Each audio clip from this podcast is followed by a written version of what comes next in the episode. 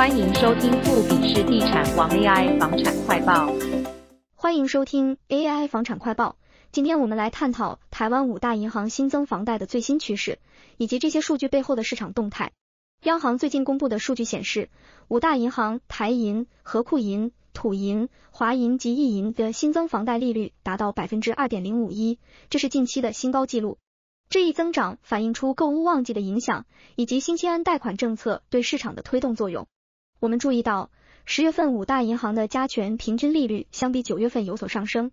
这不仅因为新签安贷款的吸引力，还因为我们现在正进入一年中的购物旺季，很多分户贷款因此增加。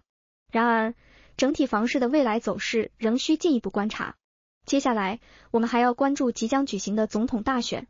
市场专家认为，不论是蓝绿党或是白色民众党的胜出，都可能对房市未来趋势产生影响。虽然房价的涨跌主要还是由政策来决定，但选举结果无疑会带来某种程度的变化。